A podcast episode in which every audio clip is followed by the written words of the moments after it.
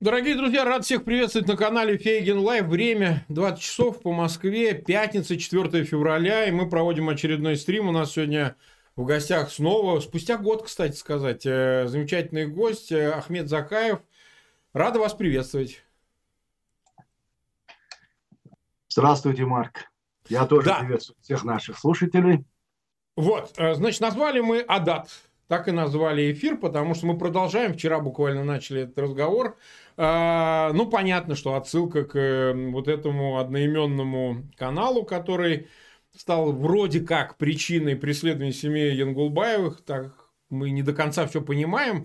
В России много вопросов, э, предшествовавших передаче, были такого рода. Пусть нам э, Ахмед расскажет, в чем подоплека всей этой ситуации. Знаете, какое непонимание? Многие говорят, что а неужто вот семья Ингулбаев только из-за ведение этого телеграм-канала а, вот таким преследованием подвергается. И вообще масштаб и размах их, с учетом 400, ну, не знаю, было ли там столько, 400 тысячного митинга в Грозном, а, прилет э, первого лица Чечни к Путину в Москву чуть ли не ночью, в канун его отъезда в Китай. И вообще, в целом, что это значит все, а, к чему вот э, происходящее может привести и насколько можно судить о том, насколько стабильна вообще в республике, как вам это кажется, а, ситуация, если она требует таких усилий со стороны ее руководства нынешнего? Ох, так, начнем с Адата, да, с этого да. телеграм-канала. А, здравствуйте всем, я вас тоже всех приветствую. А, Марк, спасибо за возможность, которую вы мне дали сегодня высказаться по этой теме. А скажу честно, проблем. почему, а, скажу честно, почему? Потому что во всей этой истории больше всего меня задевает э, вот термины, терминология российских правозащитников, а, журналистов, всех, кто наблюдает за этими процессами, которые происходят. И называют это исключительно а, каким-то чеченским явлением. Просто его обозначили. Чеченские силовики, ситуация, чеченцы, чеченцы в соответствии с культурой, с традициями, это их обычаи. А на самом деле, то, что мы наблюдаем все эти годы, не, не вчера, не позавчера, все эти последние годы, это ничего общего с чеченственностью или с чеченским каким-то менталитетом не имеет. Абсолютно. Мы mm-hmm. сегодня имеем факт в Чечне, завершился этап путинизации. Этап путинизации Чечни. Когда, мне, когда я слышу сегодня из уст там, журналистов, либералов, там, когда они говорят, идет, началась чеченизация России. Нет, дорогие вы мои, идет, началась путинизация всей России. Дело в том, что все почему-то забывают, каким образом Чечня оказалась под юрисдикцией сегодняшней России. Это в результате многолетней войны, в результате колоссальных усилий со стороны российского государства.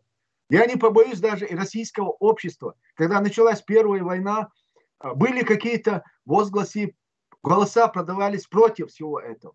Но в последующем все с этим смирились. А когда Путин пришел к власти, и он развязал вторую войну, вторую войну, Практически его поддержали все. И либералы, и демократы, и правозащитники. Просто единицы были те, которые высказывались и говорили о том, что а, нельзя этого делать. Хотя на тот период у нас была колоссальная возможность с Россией определить взаимоотношения и устроить нормальные, добрососедские, союзнические, какие угодно отношения вместе с Россией. С, с, то есть с Россией. Но мы пошли вот по этому пути. И все то, что сегодня происходит в Чечне, или то, то, что создал Путин в Чечне в результате этой войны, это Кадыров. Путинизация, я почему говорю, это если мы раньше говорили о русизме и российском, то сегодня ментально уже можно говорить о том, что последние 20 лет в России или руководство России начала путинизацию. И начала она именно в Чечне. Вот все те методы, которые отрабатывались в Чечне, как на полигоне, политические, эк- экономические даже, все, все варианты, а, военные, это все переносилось в последующем в Россию. И вот то, что произошло вчера, позавчера, это вот результат вот этой 20-летней, 30-летней войны с чеченским народом, который изъявил желание быть независимым и построить свое собственное государство. Но я абсолютно уверен в том, что сегодня те, кто помнит, люди моего поколения, вашего поколения, которые помнят Джахара Дудаева, Аслана Масхадова, Индарбиева Зелимхана, которые стояли во главе нашего государства, независимого государства, и изъявляли желание, говорили с Россией, давайте договоримся. Джахар Дудаев, например, говорил, нужно полчаса встречи с Ельциным, чтобы мы разрешили вот эту историческую проблему неопределенности взаимоотношений. Но нет, не, не пошли на этот диалог, пошли на войну. В результате первой войны, результат первой войны в конечном итоге, это был, что было позитивного в этом? Несмотря на ту разруху, разрушение, но в результате этой войны нам все-таки и русским, и чеченцам удалось сблизить какие-то позиции и выработать общую единую платформу для дальнейшего сосуществования во взаимодействиях во всех направлениях. Это договор о мире, который был подписан Масхадовым и Ельциным. Но опять-таки уже обеспечивая как бы правоприемственность, затеяли вторую российскую войну, чтобы привести к власти Путина. А Путин уже по-своему решил судьбу чеченского народа и как будут выстроены взаимоотношения России и Чечни. И вот сегодняшняя путинизация Чечни и начавшаяся путинизация России, а Кадыров – это лицо этого путинизма. И это детище исключительно России и российского государства, и высшего политического руководства, и информационных, э, информационных ресурсов, которые все время, последние 15 лет создавали этого Кадырова. Сегодня, когда некоторые либералы рассуждает на тему, кто такой Кадыров и что такое, я хочу им напомнить, что он не, от, он не с Луны свалился. Его выходили, его вырастили, из него сделали то, что мы имеем сегодня. Но его готовили исключительно русским казалось, российским либералам казалось, что его готовят исключительно для подавления а, чеченцев. Что это как инструмент подавления свободомыслия самого чеченского народа. Но Путину Рамзан Кадыров изначально нужен был не только для того, чтобы усмирить чеченцев, но и для создания структуры власти с элементами восточной деспотии. Путин знал, что если этот опыт будет удачным в Чечне, где никогда не было раболепства и присмыкательства перед властью придержащими, то в России, где подобное поведение перед вышестоящим начальством было глубоко укоренившиеся традиции, и где обществом всегда был востребована, была востребована сильная рука, этот опыт найдет свое применение без особых усилий.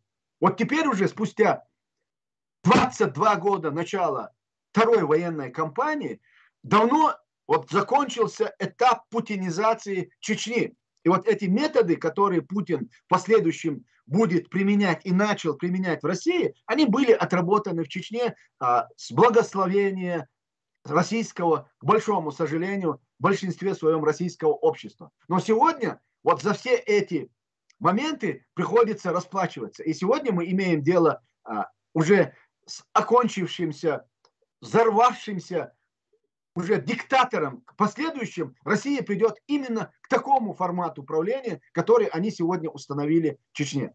И мне кажется совершенно несправедливым ответственность за то, что происходит сегодня в Чечне и через Чечню в России, перекладывать эту ответственность на чеченский народ. Я имею в виду высказывания некоторых мною уважаемых людей, которые говорили, что вот они избрали себе президента а, а, Кадырова, вот пусть теперь они сами с ним и мучаются. Чеченский народ Кадырова не избирал. Чеченский народ, чеченскому народу Кадырова навязала Россия с помощью вот даже вот тех людей, которые сегодня ставят вину чеченцам, что они покорились и э, слушаются или, или прислуживают Кадырову. Но я хочу провести такую аналогию. На сегодняшний день Чечня – это на самом деле концентрационный лагерь. И чеченцы обслуживают вот а, то насилие, которое сегодня творится над чеченцем и чеченским народом. Я с этим вспоминаю Холокост. Ну, было бы сегодня совершенно несправедливо. Ну да, что евреи обвинять, сами виноваты. Обвинять евреев в том, что евреи вводили или вели а, евреев газовым камерам, да, и в последующем сами туда шли. Это было бы несправедливо. Я только вот эту аналогию вижу тем, что сегодня хотят обвинить чеченский народ в том, что происходит в Чечне и в России. Почему-то забывают, что когда говорят о чеченских силовиках, почему-то забывают, что а, это не чеченские силовики. МВД Российской Федерации по Чечне, Следственный комитет Российской Федерации по Чечне, прокуратура Российской Федерации по Чечне.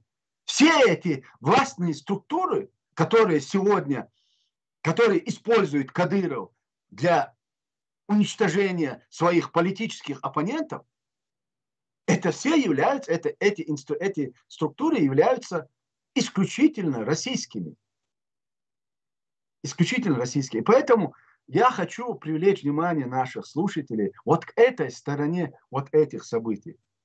А если сейчас говорить об Адате, вот как структура, информацион, вернее, как информационный ресурс, я о существовании этого ресурса узнал в прошлом году, по-моему, или в позапрошлом году, я не помню, mm-hmm. когда была ситуация с Типсуркаевым, помните вот это момент, да, когда мальчика посадили на бутылку? Вот тогда да, я, я помню, помню. видел, и я тогда впервые услышал о существовании вот этой информационного, вот этого информационного ресурса. И в этот день я, когда увидел, я выступил с резкой критикой в адрес Кадырова и его окружения и сказал, что я являюсь модератором ада. Хотя я о существовании этого этого информационного ресурса не знал. Я просто понимаю, я, да. Я, Вы пытались всегда, защитить, защитить их. Да, защитить, и просто вы, это был э, ну, то, что я мог сделать, потому что ситуацию к этому они довели сами. Возникновение этого ресурса ада, пусть даже я не следил и не слежу за ним на самом деле. Там говорят очень не, не, эм, неприятные вещи и адрес Кадырова, и вообще какие-то есть высказывания, которые не присущи чеченцам э, и чеченскому mm-hmm. менталитету. Но это все создали именно Кадыров и его окружение. Это ответная реакция вот этой молодежи, которая сегодня не совсем по-чеченски критикует Кадырова и его окружение. Это их вина. И я поэтому сделал это. И, конечно, сразу, что после этого, это а, забрали моих родственников, и они уже на второй день, точно так же, как сегодня братья Сайди Янгулбаева, они меня проклинали, они меня осуждали, отвлеклись ну, от меня. Ну и все подобное. Вот это инструмент, который сегодня Путин использует в Чечне для унижения. На самом деле, то, что сегодня происходит в Чечне, это духовный геноцид. Это морально-нравственная диверсия против mm-hmm. чеченского общества. А, разрушаются вот такие многовековые устои чеченского общества. Привносятся чуждые вещи для чеченцев и для чеченской культуры. Вот чеченское общество это эм, и подхалимство, и раболепство, и разрыв семейных уз. Вот на чем держалась чеченское общество и чеченство, чеченственность. Mm-hmm. Чем всегда чеченцы гордились, что... И второй этап – это классовое деление. Мы всегда чеченцы в каких-то высказываниях говорили, что чеченцы пережили феодальный строй. И у нас на самом деле в Чечне не было классового... Ну да, крепости не было, крепости не было, да. Крепости и, и чеченского классового деления не было. Это появилось только сейчас, когда Кадыров и его окружение они выстроили себе дворцы, замки, и они уже открыто угрожают всему чеченскому обществу. Мы используем наше богатство, чтобы ликвидировать, убивать, отрывать вам голову. Мы объявляем вас врага. Всех, кто не согласен сегодня с позицией, что делает Путин в Чечне, они обвинили, они объявили врагами, своими собственными врагами. И они открыто, используя уже российский ресурс, властные структуры, оружие, и, и вот эта неприкосновенность, депутатская неприкосновенность, глава региона, когда садится и говорит, я вас буду убивать, я вас зачисляю в террористы и пособники террористов, я их всегда убивал и буду делать впредь это. депутат Госдумы Российской Федерации, это не Чеченской Думы и не Чеченского парламента. Это депутат Государственной Думы Российской Федерации, который садится и говорит о том, что, что он будет и как он будет расправляться над теми, кто ему не нравится. Он их объявил пособниками, он их объявил врагами, и он нам говорит публично, как он с ними будет расправляться. То ли отрезать головы, то ли отрывать головы. И при этом находятся те в России, либералы, демократы, люди, которые высказываются. Вот начался процесс чеченизации России. Нет, дорогие вы мои, это в России завершилась путинизация. И сегодня это все перекидывается бумерангом на Россию. Потому что Россия создавала, создала ту ситуацию, которая сложилась в Чечне на данный момент. И по поводу вот этого информационного ресурса, я думаю, мое мнение, Марк, да. А, будут создаваться ресурсы. Я знаю чеченцев хорошо. Сегодня вот этот момент уже мы пережили. В чеченском обществе всегда а, формировалась новая генерация, которая продолжала не соглашаться а, с позицией или с политикой центра. Это же не сегодня началось. Я в свое время жил в Советском Союзе, и после депортации чеченцев, когда мы вернулись, мы, дети, в школах праздновали 23 февраля, День Советской Армии. Я позже только узнал о том, что этот день на самом деле являлся самым трагическим днем в чеченской истории. Больше половины населения чеченцев и ингушей погибли в результате этой акции. А мы, дети, вот тех, кто погибли высылки, мы, про дети и внуки, мы праздновали этот день как, как свой праздник. И те же процессы происходили сейчас в Чечне. Забыв о том, что 20 лет, 30 лет там назад началась война, и война, которая унесла более 300 тысяч чеченского населения, гражданского населения, оставила сотни тысяч инвалидов, разрушена была вся инфраструктура на, на территории республики более 25, более 25-6 тысяч молодых людей именно из-за того, что Путин сказал, мы уничтожим среду террористов. А вот это молодые люди, они и являлись средой, которые в потенциале они могли оказывать сопротивление российским войскам на территории Чечни, оккупационным структурам. И они их по, по фейковым делам сажали в тюрьмы. Теперь уже идет процесс обратный. Выросло новое поколение чеченцев, молодых людей. Это очень показательно было. Это произошло два года назад или три года назад. Подростки лет 14-15 лет из Бачаюрта, они вышли и сделали такой, съемку сделали на телефоне. Бачаюрт сила. Это, значит, это был их протест против Ахмад сила. Ахмад сила и Путин сила – это синонимы для чеченцев.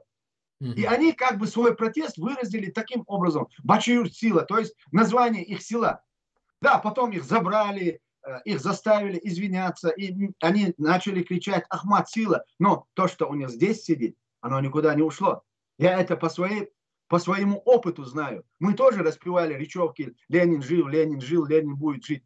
Но в тот момент, когда пошли какие-то преобразования и политические реформы в самой Э, в самом центре, в метрополии, в Москве, вот чеченцы вот тогда и высказали свое отношение к тому, что с ними делали все эти годы. И мотивация тогдашних чеченцев, которые вышли на площади и провозгласили свобода или смерть, она была намного слабее, чем мотивация сегодняшних чеченцев, которые могут выйти в любой момент. Не в любой момент, а именно когда Путин перестанет сидеть в Кремле. И, конечно, до тех пор, пока Путин сидит в Кремле, сегодняшняя ситуация в Чечне будет сохраняться. И мы, в принципе, не провоцируем какую-то обратную или ответную реакцию, потому что мы знаем, что будет подавлено жесточайшим образом.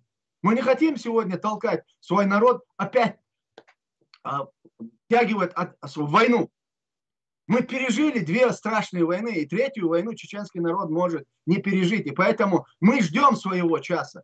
Но что произошло сегодня? Да, город отстроился, город отстроили. А что это такое? Сегодня многие выступающие подчеркивают, что вот а, город отстраивается за счет российских денег.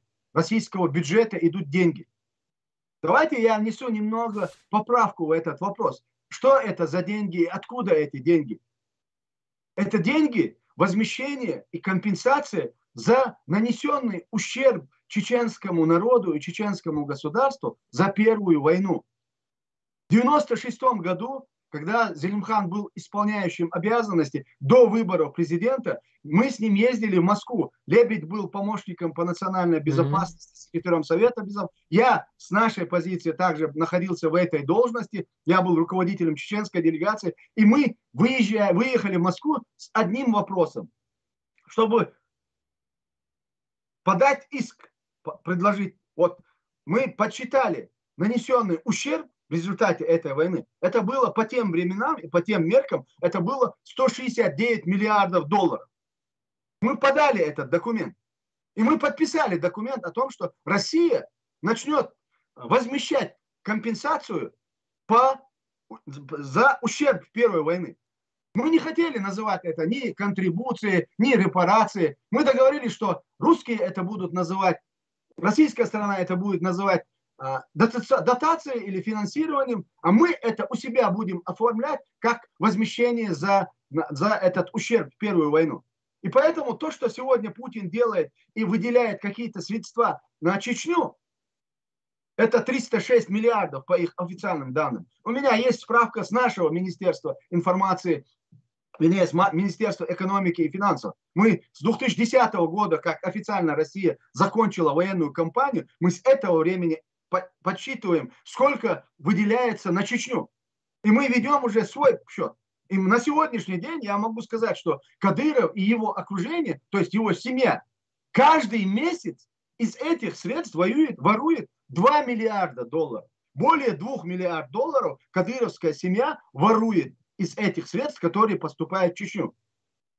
Поэтому мы сегодня к этой дотации и к тем восстановительным процессом или работе, которая ведется а, в Чечне, мы к этому относимся абсолютно с другой позиции. Мы не считаем это дотацией, мы не считаем это финансированием из бюджета. Мы считаем, что Россия выплачивает ту задолженность, которую она взяла на себя как ответственность за первую войну, за разрушение.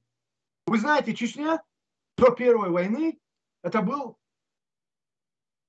промышленный центр на Кавказе заводы, фабрики, колоссальная мощная инфраструктура. Все это было в результате Первой войны разрушено до основания. Город Грозный был разрушен до основания. 80% город Грозный был разрушен. И сегодня как бы очень печально, что многие россияне, те даже, к которым мы относимся, в принципе, с уважением, забыли, с чего все это началось. И откуда Кадыров взялся? И почему сегодняшняя ситуация в Чечне сложилась таким образом? Хотя она могла складываться совершенно по-другому. Но, Марк, я скажу еще одно. Ну, вы не задаете вопросы мне. Я даю возможность говорить, я не хочу перебивать. Спасибо, Марк, спасибо. Я именно вам за это и благодарен. На самом деле не всегда мне удается, потому что вы, наверное, знаете, я самый запрещенный а, да, знаю. человек на э, информационном пространстве России. Вот кроме меня может любой говорить, но, но только не Захар. Поэтому я вам благодарен еще раз. И что мы сегодня имеем? Я хочу все-таки э, сказать, что в нашей политике по отношению к России и ко всем этим процессам, которые происходят, есть еще и есть какие-то положительные моменты. Я уверен в том, что сегодня и чеченцы, и русские пережили вот эти крайности. Чеченцы, когда они решили, что помимо, по воле, по, против воли России и российского государства, мы сможем создать свое государство и быть свободными – мы поняли, чеченцы, что это невозможно. Хотя Авторханов, Адрахман Авторханов, да, да. он в свое время писал, обращался и к Джахару, и к чеченцам, пожалуйста, будьте с Россией. До тех пор, пока Россия не станет свободной, вы не можете стать свободными. Ну, почему-то тогда мы решили, чеченцы решили вот на эмоциональном уровне, если они соблюли все нормы тогда и внутреннего законодательства СССР и России, и международные нормы, и что абсолютно наше провозглашение и восстановление государственности, оно соответствовало абсолютно всем нормам и внутреннему законодательству СССР и России и международному праву. И мы решили, что все-таки нам удастся построить свое государство. Но мы потом поняли, что мы ошиблись. И теперь это чеченская сторона. Я уверен в том, что нам придется договариваться с Россией для того, чтобы мы определили нормальные взаимоотношения. И мы будем этого делать. Мы будем этого делать и будем договариваться. И российская сторона, я думаю, тоже поняла, в любом случае, российское общество, они поняли, что Чечня не может быть обычным рядовым субъектом в этой стране. И этому показатель Кадыров и то, что сегодня происходит. Насильственное присоединение чеченской территории к России, чем это закончилось для самой России? И вот думая, исходя вот из этих, из этого такого печального исторического опыта, и чеченцы, и русские сделают соответствующие выводы и вернутся к статусу кво. Что я имею в виду? 97 год подписания договора о мире а, и принципа взаимоотношений России и Чечни. Вот этот договор и вот, это, это, вот этот договор и вот эта правовая площадка, она нам позволяет выстраивать абсолютно нормальные отношения. Абсолютно нормальные отношения. В отличие от тех, от того абсурда и того э, непонятного какого-то э, сумасбродства, что происходит э, сегодня в отношениях Чечни и России, а то то ли чеченизация России, то ли же русизация Чечни. И мы не можем определиться. А, одни толкуют это по-своему, другие этому а, а, это отрицают. А вот если мы до тех пор, пока мы не выстроим, не разрешим историческую проблему определения взаимоотношений на равноправных, взаимовыгодных, взаимоуважительных отношениях, вот это будет продолжаться. И я думаю, что мы сегодня и российское общество, и чеченцы, в принципе, готовы к такому варианту развития взаимоотношений России и Чечни. Так, э, Ахмед Халилович, нас смотрит 13 665 человек, 3204 поставили лайки. У меня огромная просьба к тем, кто у нас сейчас уже смотрит эфир. Пожалуйста, ссылки на него размещайте в своих аккаунтах в социальных сетях и группах. Сделайте так, чтобы, ну, либо люди присоединились, мы только 28 минут в эфире, либо ну, посмотрят записи, если не успеют. Сегодня пятница, день такой, в общем, конец недели. Бог знает, получится, не получится. Но в любом случае мы заинтересованы в том, чтобы широко распространить ссылки на этот эфир. А, у меня такой вопрос. А, вот вы сказали о том, что это вообще, говоря, то, что происходит, разрушение традиционной структуры общества. Мы и назвали это Адат не только потому, что отсылка к телеграм-каналу, да, но и, в принципе, к традициям а, чеченским, потому что тейповая структура, горские традиции правила, на взаимоотношения между тейпами, да, ведь это же тоже, как может один тейп, э, а, к которому относится руководство Чечни, например, да, в лице Кадырова, его семьи и так далее, диктовать условия всем остальным. Где роль старейшин? Какие-то традиционные структуры остаются, которые могут влиять на чеченскую власть вот в том виде, в каком она есть, чтобы сказать, вот так нельзя. То есть мы так не делаем. У нас это не в наших традициях. Мы так не можем. Да, значит, что кто-то на, публично должен отказываться от родственников, там, объявлять кровную месть. Ну, э, это явно выходит за пределы того, что принято, в принципе принято и веками а не то, что там в 10 или 20 лет, вот давайте все это изменим. Здесь чего больше? Воздействие, ну, не знаю, а, каких-то новых правил, потому что выглядит так, что Кадыров склонен больше к исламскому интегризму.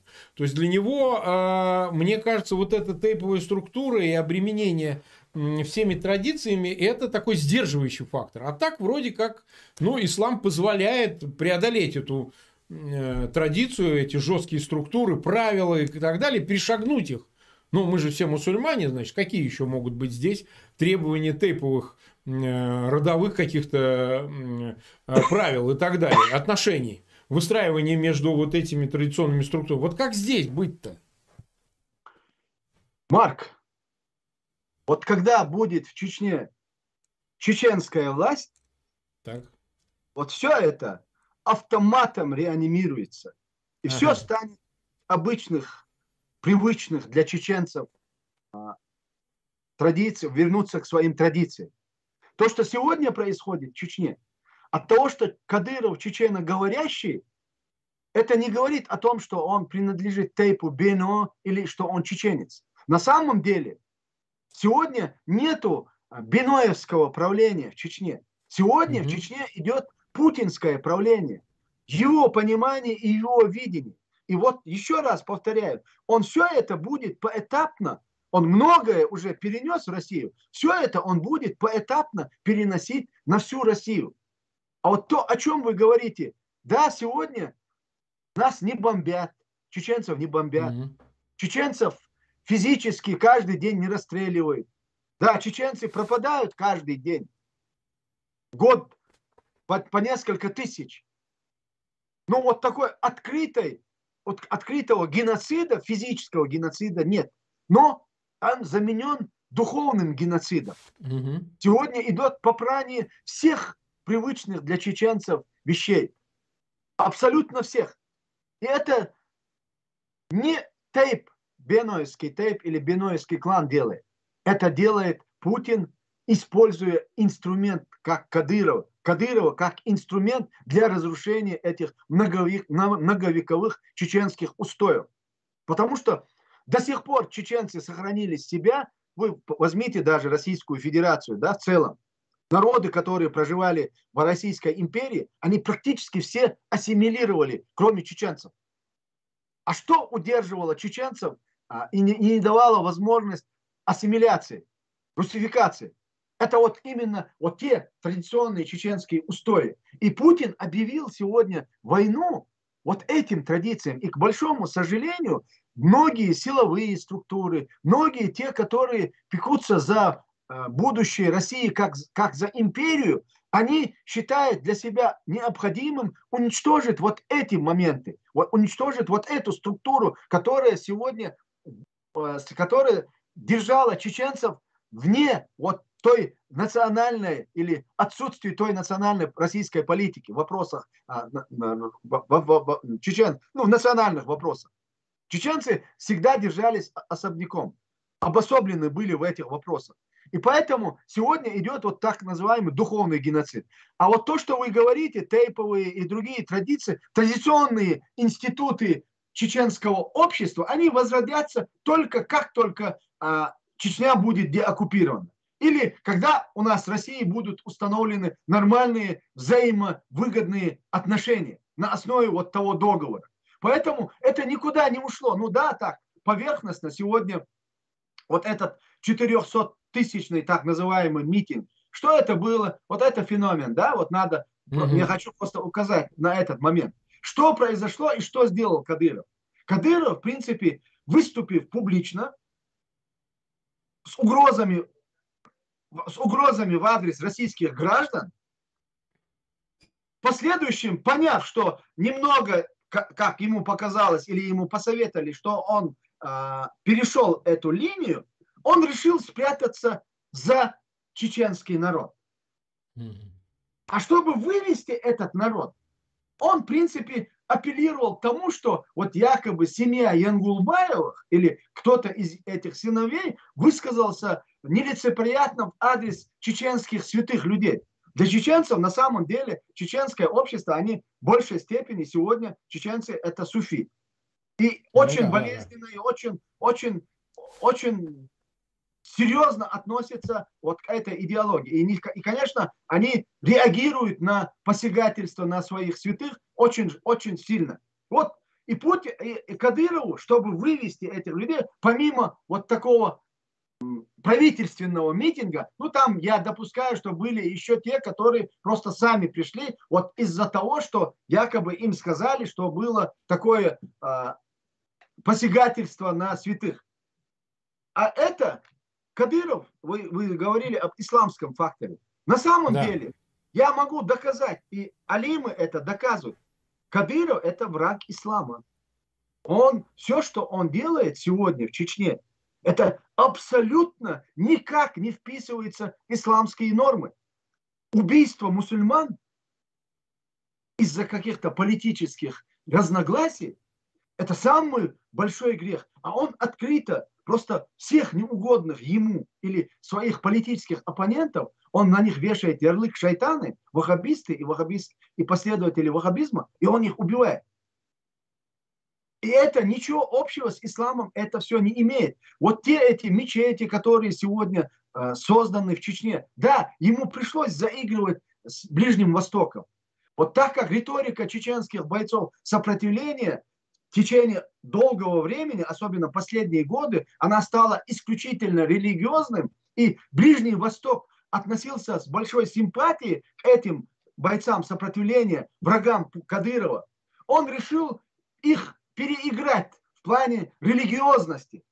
Но дело в том, что он не может, потому что его политическая ангажированность, или, то есть он предатель, что бы он ни, дал, не, не, не говорил, что бы он не, дал, не делал, он предатель. И его отец предатель, и он предатель. И в чеченском обществе этому, этому явлению дали оценку очень давно.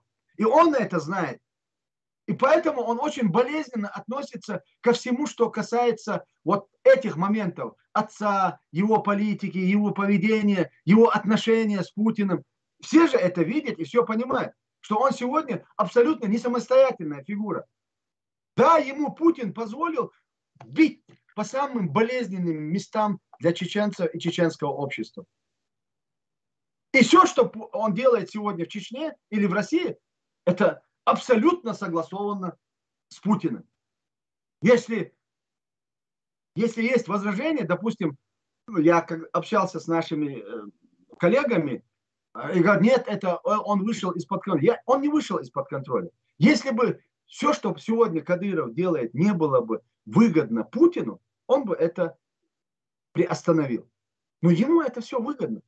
И это же началось не сейчас, Марк, это не сейчас началось, mm-hmm. это десятилетиями. И похищение людей, и его, э, его такие идиотские выходки на, на территории, его высказывания, его бравада, это же все, это же все не, не сейчас началось. Просто таким образом Путин э, прощупывает вот само российское общество. Вот в принципе он будет, и он ведет себя так. Просто этот ведет себя по-идиотски, а тот немного еще прикрывается протоколом, потому что есть есть э, тради, традиции да, у государства, есть протокол, который хочет или не хочет, в какой-то мере Путину надо соблюсти. Но отчасти он завидует Кадырову, который живет и работает вне протокола. И у него нет никаких ограничений для того, чтобы повести себя так или иначе.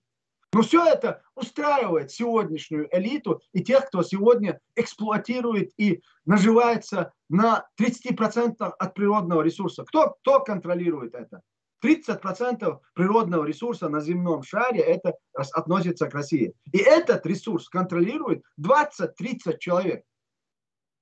И эта ситуация будет сохраняться, пока, пока будет находиться Путин. А Путин будет находиться власти до тех пор, пока российское общество не осознает, что Кадыров – это детище Путина. Это с позволения Путина делается все, что делает Кадыров и на территории Чечни, и все, что переносится на территорию России. Так, э, мы почти 40 минут в эфире, есть у нас еще время. Вот вы знаете, Ахмед, есть такой тезис, который обсуждается в экспертном сообществе. А, я тоже свою точку зрения на него имею.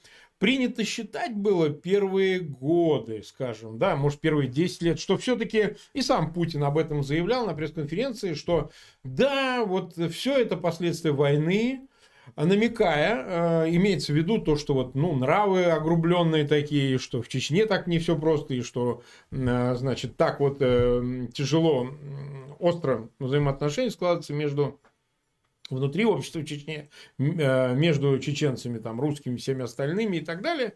И всегда звучал тезис о том, что, ну, мы должны как бы давать чуть больше Чечне и чеченскому руководству, ну, сами понимаете, нам надо, чтобы там сохранялся мир, чтобы там была контролируемая ситуация, чтобы не довести до новой войны.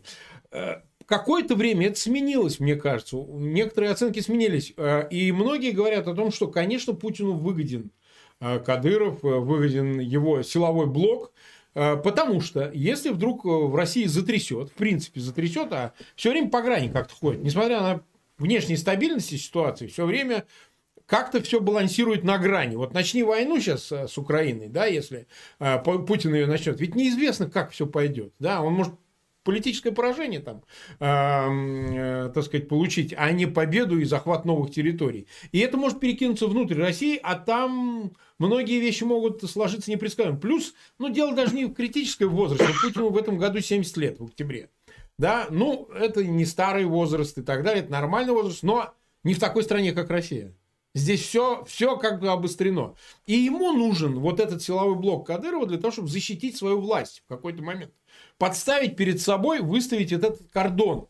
Потому что он может не доверять в полном объеме своим силовым структурам, неважно, там, Росгвардии, ФСБ или кому угодно, а вот тут может быть в его представлении, это надежный такой вот ресурс, надежный инструмент для любого подавления, сопротивления, не обязательно с народом, общество там ладно, а именно что в противостоянии внутри этих силовых структур.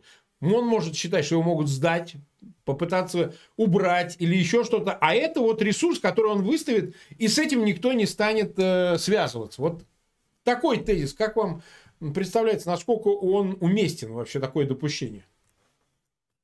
Марк, это, это абсолютно э, это реальность на самом деле. Так. Я, я, я подтвержу свои слова просто примерами даже из недавней истории, из недавнего прошлого. Просто я коснусь, э, чтобы было понятно, мотивация, да? Да, да, да. Во, всем, во всем главная мотивация, да? Чеченцы готовы или не готовы нажимать на курок против там каких-то беспорядков, которые будут... Ну, на кого покажут. Да, да, на кого покажут, это точно. Новороссийский, 62 год, по-моему, это был Новороссийский. Да. Новочеркасск. Новочеркасск. Новочеркасск. Новочеркасск. Да. Вы помните расстрел, да, который да, произошел? Да. Вы знаете, вот в этих расстрельных отрядах, я потом это выяснял, специально выяснял на самом деле, через возможные варианты из историков, из архива, вот этих расстрельных, что, что там участвовали чеченцы, я это точно знал. Угу. Вот в этих расстрельных, расстрельных участвовали чеченцы. Представьте, 62 год. Да. Чеченцев только начали призывать в советскую армию после депортации. Да. Это, наверное, первый или второй призыв был в советской армии. Да, они попали да. в внутренние войска, и они находились в отрядах, вот, вот в этих отрядах, которые расстреливали новочеркасских рабочих. И один другому задал вопрос. Видимо, один воздержался, не стал стрелять. Или он не был включен вот в этот отряд, когда их вывели на расстрел, расстреливать uh-huh, этих. Uh-huh. И один другому задал вопрос. Неужели ты действительно стрелял по живым людям? Он говорит, я не успевал менять рожок стрелял, ну, просто э, не успевая менять рожок. Теперь 2012, 11, 12 год, Москва, когда да. пошли очень мощные митинги, массовые выступления. Я в них принимал участие. Вот когда вы вышли на площади, первое, что сделал тогдашний премьер-министр Путин и Золотов, они прилетели в Чечню. Да, я помню это, да. Несколько дней находились в Чечне, вот тогда они обсуждали проект убийства э, Немцова, Каспарова, mm-hmm. Навального, э, Удальцова посадить, Навального, Навального Удальцова посадить, а Каспарова и Немцова физически уничтожить. Вот mm-hmm. этот план был разработан в тот период в Москве. И вот тогда, находясь еще в Чечне, Чече, э, Путин отправил в Москву именно полк Кадырова. Он был сосредоточен в Москве. И вот Теперь я самое главное. Ребята, молодые ребята, которым по 25-30 лет, это люди, которые выросли под российскими бомбами. И когда они улетали в Москву, они говорили с сарказмом, мы едем наводить конституционный порядок в Москву. Понимаете? Конституционный да. порядок наводить в Москве. То есть они говорили о своей готовности нажимать на курок и делать все, что и у них есть мотивация. Почему я это привел пример? Депортация чеченцев, которые пережили депортацию, да, и вот эти две войны, которые пережили чеченцы, и находились, и эта молодежь, которая сегодня служит в рядах а, этих силовых структур России, они, в принципе, выросли под этими бомбами, они все помнят. Нету ни одной чеченской семьи, ни одной чеченской семьи, которая не пострадала бы в результате этой войны. И поэтому я всегда говорю, что нам в следующем, нам надо будет договариваться и решать эти проблемы, чтобы не доводить до крайности. Потому что на сегодняшний день вот та сила, которая, на которую Путин рассчитывает, она имеет место, и эта сила есть, и он именно делает ставку на это. Во многом именно поэтому и прощаются все вещи. Ну, люди, в принципе, физически даже нездоровые люди, им дают и вешают э, золотые звезды. Вы знаете, сколько, сколько? 24 путинских героя России в Чечне сегодня. 24. Mm-hmm. Это э, период Сове... Э, Второй мировой войны у чеченцев было бы один или два, по-моему, было героя Советского да. Союза. А, да. а, сегодня, а сегодня их 24 только герои России. Естественно, а, и эти чеченцы, которые служат в этих структурах, понимают, что их сегодняшнее благосостояние во многом зависит от Путина. Вот когда в 2012 году Путин вернулся, кадыровцы и Демельхановы говорили, ну мы еще 16 лет будем править, 12, по-моему, 12, 12 лет. А сейчас они говорят, ну мы еще до 36 года будем править, когда изменили да. Конституцию. Да. Естественно, это путинский ресурс, абсолютно путинский ресурс. Но а, как говорится, мы планируем, а Всевышний как бы располагает. Да. располагает. Я, я не думаю, что все будет сбываться по-путински и по-кадыровски в отношениях даже и России, и взаимоотношениях России и Чечни. И я надеюсь в любом случае на то, что у нас хватит мудрости, э, силы воли разрешить вот эту ситуацию выгодном отношении и для России, и для Чечни. Я на это очень надеюсь. Так, мы буквально уже ближе к концу, у нас 47 минут мы в эфире, нас смотрит 16 230 человек и 4600 э, лайков поставили. Спасибо, дорогие друзья, несмотря на пятницу, спасибо, что вы а, сегодня в эфире, но нам очень важно, чтобы вы помогали распространять ссылки на этот эфир, потому что алгоритмы YouTube, как я неоднократно говорил, действуют очень произвольно, они в рекомендованные видео далеко не все наши стримы вставляют, ставят, вот, тематические, поэтому мы компенсируем это вашей активностью, вашей поддержкой.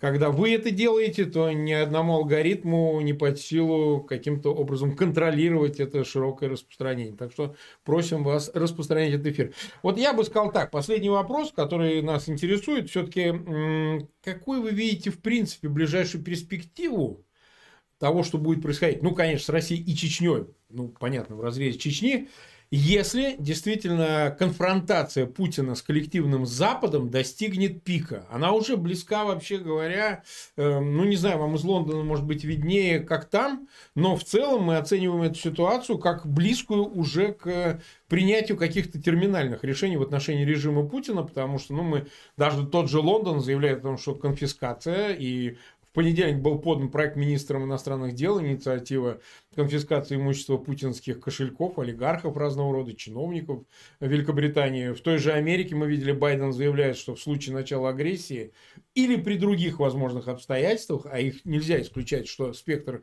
допустимого будет шире, даже могут быть введены санкции против Путина. Понятно, что там не юридическая сторона, а фактическая, политическая, потому что если там, э, значит, его окружение ближайшее попадет под эти санкции, у них будут морозить счета, отбирать имущество и вообще прекращать их вольготную жизнь э, вне пределов России на Западе то это ударит сильно. И, кстати сказать, вот буквально Путин вчера или позавчера с Джонсоном разговаривал по телефону. Не, он, конечно, разговаривал по поводу Украины, то, что тот с визитом туда прибыл, но я думаю, не в последнюю очередь. И наверняка коснулся вопроса вот этой инициативы с конфискацией. Так вот, э, отсюда вопрос. Ну, допустим, все пойдет не так, как Путин планирует. Потому что в последнее время ему что-то не фартит ни в Казахстане, ни с Украиной, мягко говоря. Да? Вообще говоря, э, взорвется ли Чечня первой? Или она будет в этом ряду далеко не первой? Если мы говорим о чеченцах э, как э, общности, ну, в общем, действительно достаточно тяжело, находящей под такой бетонной плитой, или же Но этот процесс одновременно пойдет везде. То есть может ли Чечня быть первой, если э, перекинется проблема внутри России? И ну так уже просто было. То есть Чечня по существу первой выступила с тем, чтобы уйти от России. Это, мы помним все события начала 90-х. Возможно ли такое или нет? Как вы думаете? Так, Марк, у меня просто кардинально от, отличается вот Э, видение вот этой проблемы, сегодняшней проблемы, даже отношения, взаимоотношений Путина так, и Запада. Хорошо, хорошо. Просто кардинально. Дело в том, что по моему анализу так. я очень много думал и, и, и, и, так размышлял на эту тему. Вот при всем том, что вот, вот, вот весь этот ажиотаж, который вокруг Путина, который все, что происходит, война, не война, нападет, не нападет, санкции, не санкции, вот начиная с 2000 года, с момента первого появления Путина на политической арене, все, что Путин делает и делал по сегодняшний день, во, во всем все это устраивало и устраивает Запад. Это бесспорно. Если у вас есть возражения, я просто задам следующий вопрос. Да? Вы скажите, вот что было не, что было неудобно или что было невыгодно России из поведения, из политики Путина да, я понимаю. на этот промежуток. Нету ни одного случая. Во всех моментах Запад из, из-за поведения Путина только выигрывал по всем направлениям. И мне кажется, то, что вот последнее то, что произошло, да, это Украина и вот ультиматум Путина НАТО. Да, да он просто добился того, чтобы в последующем, чтобы ни у кого никогда не возникали вопросы относительно расширения НАТО, сопротивляться, сопротивляться этому или не сопротивляться. Если бы Путин не сделал бы этот ультиматум, ну так, просто, ну, ни США, ни, ни Столтенберг, они не смогли бы сказать, вот, мам, освободи это, это, это, это, и мы будем жить, как мы хотим, да? Они бы не сказали, ну, не с чего было бы. А так да. Путин сделал так, чтобы они очень четко изложили свою позицию по очень судьбоносным вопросам. То есть оказал ему услугу в этом смысле? Он оказал ему услугу в этом, в этом вопросе. Западу он оказал услугу. Вот с Украиной теперь, да? Да. 14 год. 14 а, год. Я как-то сказал о том, что а, Украина была самая такая антизападная страна до 2014 года. Угу. Я что имел в виду? Я исходил из опроса, который еще в 2006 сделали а, Украины по, по поводу НАТО. 25% было за, так и 75% есть. было против, да, вступления. Да, ну, вы же да, помните? Да. Да, и что произошло? Это. И что сделал Путин? вот эту самую антиамериканскую, антизападную страну Украину, он сделал ее самой прозападной на, да. на постсоветском пространстве. И кто от этого выиграл? Вот Крым, да? Ну, на самом деле, говоря между нами, а, то, что вам принадлежит, вы за это начинаете драться. Украина сдала Крым, потому что они ментально не были готовы защищать. Они его никогда не считали ну, 100% своим. Сегодня, да, политическая риторика, это очень выгодно. Мы вернем Крым, это юрисдикция. Конечно, такой очень мощный политический рычаг давления на Россию никогда Украина не упустит. И она никогда не признает эту территорию а, за Россией. И да. точно так же а, территорию Грузии. Им очень выгодно сегодня вот сохранять. Ну а что произошло? Что Путин сделал для Запада? Если тот период, когда в Крыму стоял российский флот, да, на 40 лет, Черноморский флот стоял в Крыму, да. и, в принципе, э, Россия владела Черноморским бассейном еще со времен царя Гороха, как своей собственной вотчиной. А сегодня что? Сегодня англичане создают флот на Черноморском бассейне. Для украинцев создают их флот. И вот эта территория, а, аннексированная территория Крым, э, Крым, Севастополь и,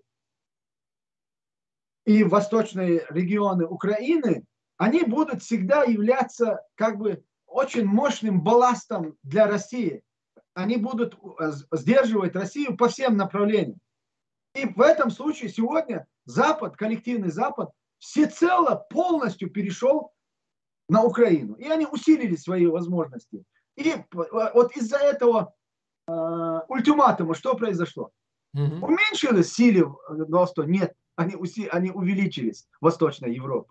Американцы перебросили свои силы, они перевезли технику, они все сделали так, как они хотели. Если бы не было бы этого ультиматума и вот этой угу. игры Путина у границы а, с Украиной, все это они не могли бы делать. Поэтому это их устраивало.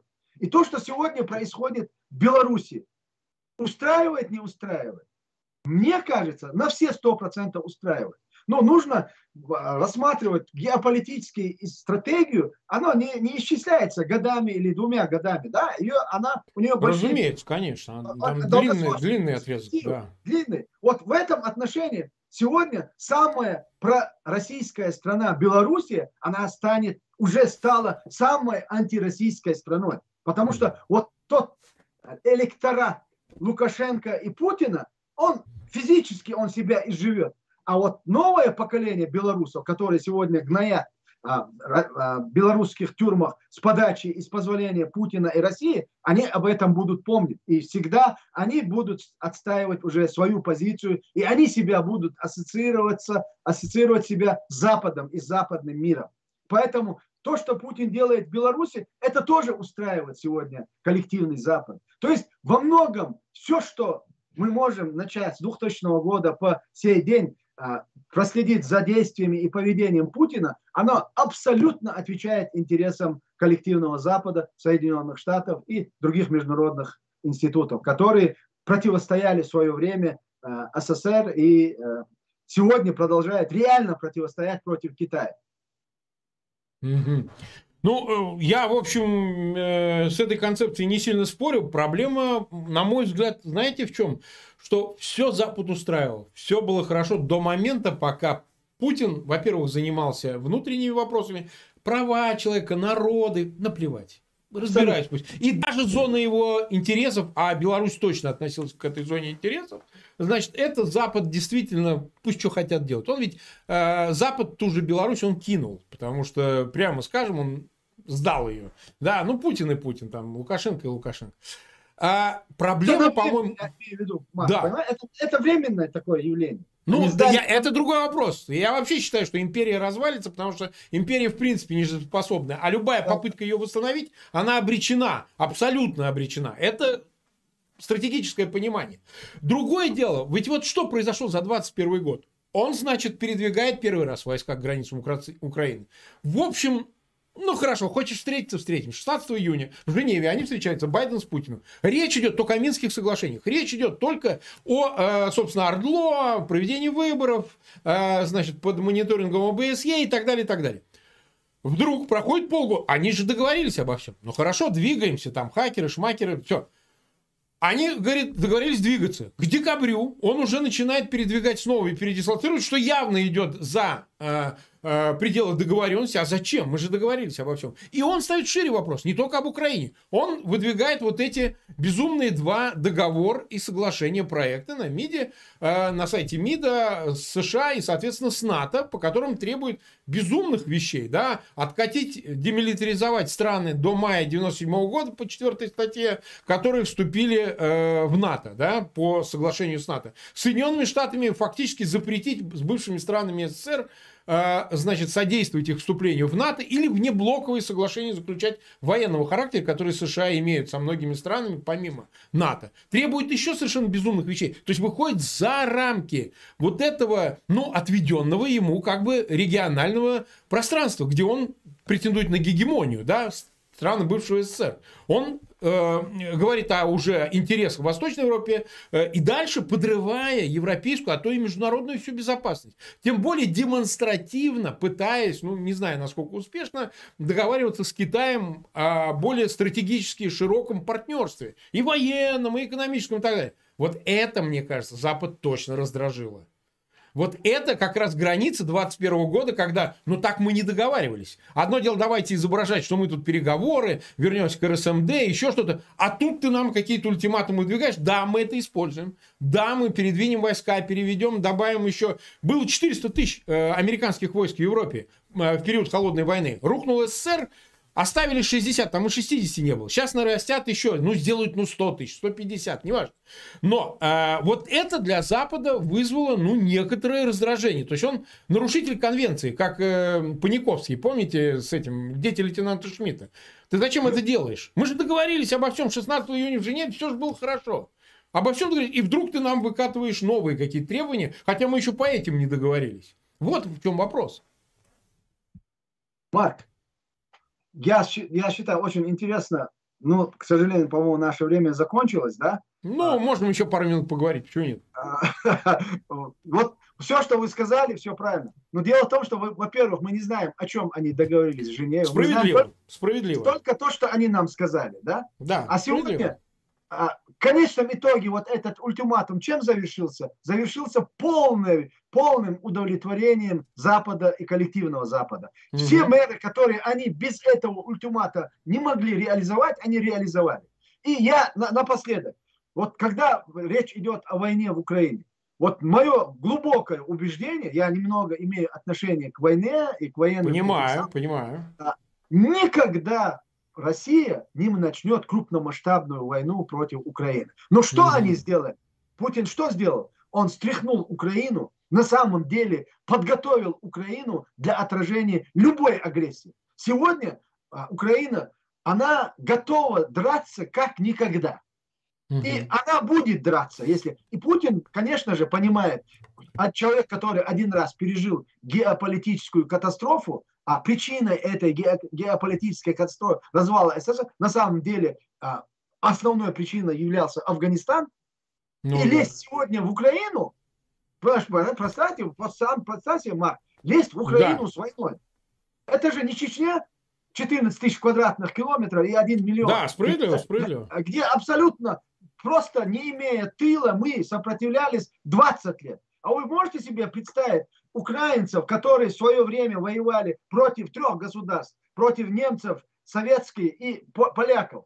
Они, да. чтобы просто так, имея в загажнике такую мощную поддержку со стороны международного сообщества, чтобы они просто дали Путину оккупировать эту территорию. Нет, конечно. Я уверен в том, что Путин изначально блефовал, и Запад, в отличие от нас с вами, имея свою разведку и свои... Понятно. Понимал, что это блеф что понимал, что этот блеф, но ему было выгодно в этом, этом контексте сказать, вы угрожаете, а мы вам поверили. Если, если не верить, почему предпринимать какие-то меры, да? А если поверил, ты обязан предпринять какие-то меры. И поэтому они завезли и оружие летальное в Украину, и усилили там позицию, и усилили позицию по всей Европе, которая э, до, до этого момента они не могли себе просто так взять и решить, и чтобы Путин действительно говорил о безопасности, которая, о опасности, которая исходит от коллективного Запада. Вот это мое мнение. Ну, я думаю, мы еще... Не, нет, конечно, конечно. Мы просто, понимаете, как, э, Ахмед Халилович, держим все часы, чтобы держать напряжение зрителя, но не перебарщивать с этим. Ну, то есть, не, не, не, не... Потому что, ну, вроде как пятница, люди там, дела какие-то, семьи, там, дети, туда-сюда. Да, да.